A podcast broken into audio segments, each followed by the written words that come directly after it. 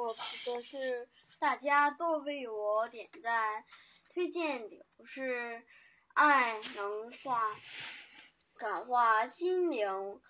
荷兰印象派画家说过：“爱之花开放的地方，生命便能欣欣向荣。”下面是我推荐的选段：好小鸭，小鸭快要破壳了，它在蛋壳里四处乱滚，一不小心就滚到了大灰狼的家。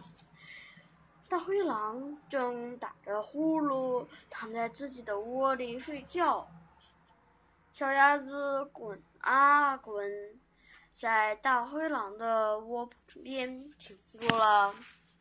蛋壳被窝敲破了，小鸭子睁开眼，顶出了壳。妈妈，妈妈，我的好妈妈！小鸭子在蛋壳边蹦蹦跳跳，是很兴奋。大灰狼被它的叫声惊醒了，当瞧见眼前是一只小鸭子的时候，大灰狼用舌头舔了舔嘴唇，感觉有点饿了。这真是送上来的美味呀！大灰狼自言自语地说：“一旁的小鸭子甜甜的喊着妈妈，扑在了大灰狼的怀里。要不把它烤着吃吧？”大灰狼想着美味的烤鸭，不禁流下了口水。他赶紧抱来一堆干木头，生起了火，还把小鸭子绑在木头上。准备放在火上烤。妈妈，你真好，你生的火真暖和，我一点也不冷了。小鸭子开心地说。这时候，散步从这里经过的斑点狗闻到了一股呛鼻的烟味。它从大灰狼的窗户里一瞧，吓了一大跳。大灰狼准备一口。一只刚出生的小鸭子呢，斑点狗立马狂嗅着冲进屋内，咬住木头救下了小鸭子。可是这只小鸭子不但不感激它，还一个劲儿大叫：“妈妈，妈妈，救救我，救救我！”小鸭子拼命挣扎着从斑点狗身边逃离。再一次跑回了大灰狼家，妈妈，我回来了，我又见到妈妈了。小鸭子抱着大灰狼的腿说：“大灰狼惊呆了，他觉得这只小鸭子真笨，这次不可能再错过美味了。他想，要不把它炖了做鸭子汤吧。于是，大灰狼把小鸭子放在水里，把它洗了。洗，还给它喂了许多鲜美的水果。接着，大灰狼搬来炖锅、炖汤用的锅子、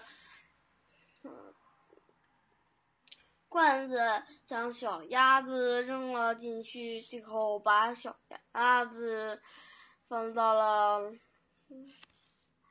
罐子里。又把罐子放到了炉子上面，小鸭子高兴的在水里拍着翅膀，说：“妈妈对我真好，给我洗澡，还给我喂食。”听到响声的斑点狗又冲进来大灰狼的家，将罐子推倒，吊住滚落的小鸭子跑了出来。大斑点狗告诉小鸭子，大灰狼根本不是它的妈妈。可是，正当它开口的时候，小鸭子趁机跑走了。它又回到了大灰狼的家。大灰狼这次见到小鸭子，没有像上次那么惊讶，直接将小鸭子放进了和好的面团里，说：“还是把它做成。”鸭肉面包比较好吃。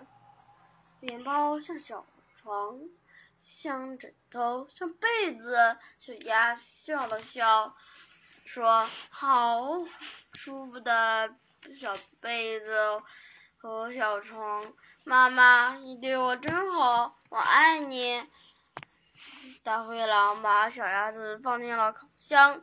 这时，斑点狗像箭一样的冲进大灰狼的家，打开烤箱，将小鸭子带回了自己的家。斑点狗拿出一本动画册，指着上面的大黄鸭说：“你看，这才是你的妈妈。”然后。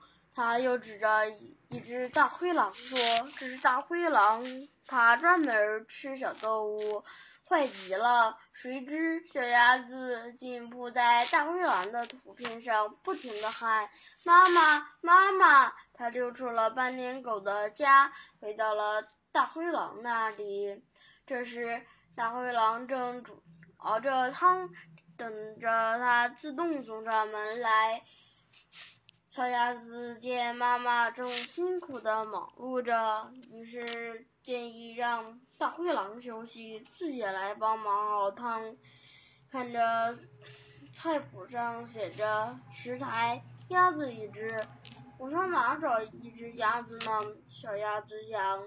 对了，我自己不就是鸭子吗？原来妈妈是要我熬汤啊！它含着眼泪水。站在锅沿上，给大灰狼一个飞吻。既然妈妈这么想吃掉我，那我就跳下去给妈妈做一锅小鸭汤。就在小鸭子即将落入滚烫的锅里时，大灰狼用双手抱住了它。此时，大灰狼已经被。这只有爱心的小鸭子感动得泪流满面，它把小鸭子搂在怀里，说：“你真是一只好小鸭。”然后斑点狗再次闯入大灰狼的家里，它正被眼前的景象弄得不知所措。一只大灰狼正在一个巨大的水盆里。教一只小鸭子学游泳。我的朗读结束，谢谢大家。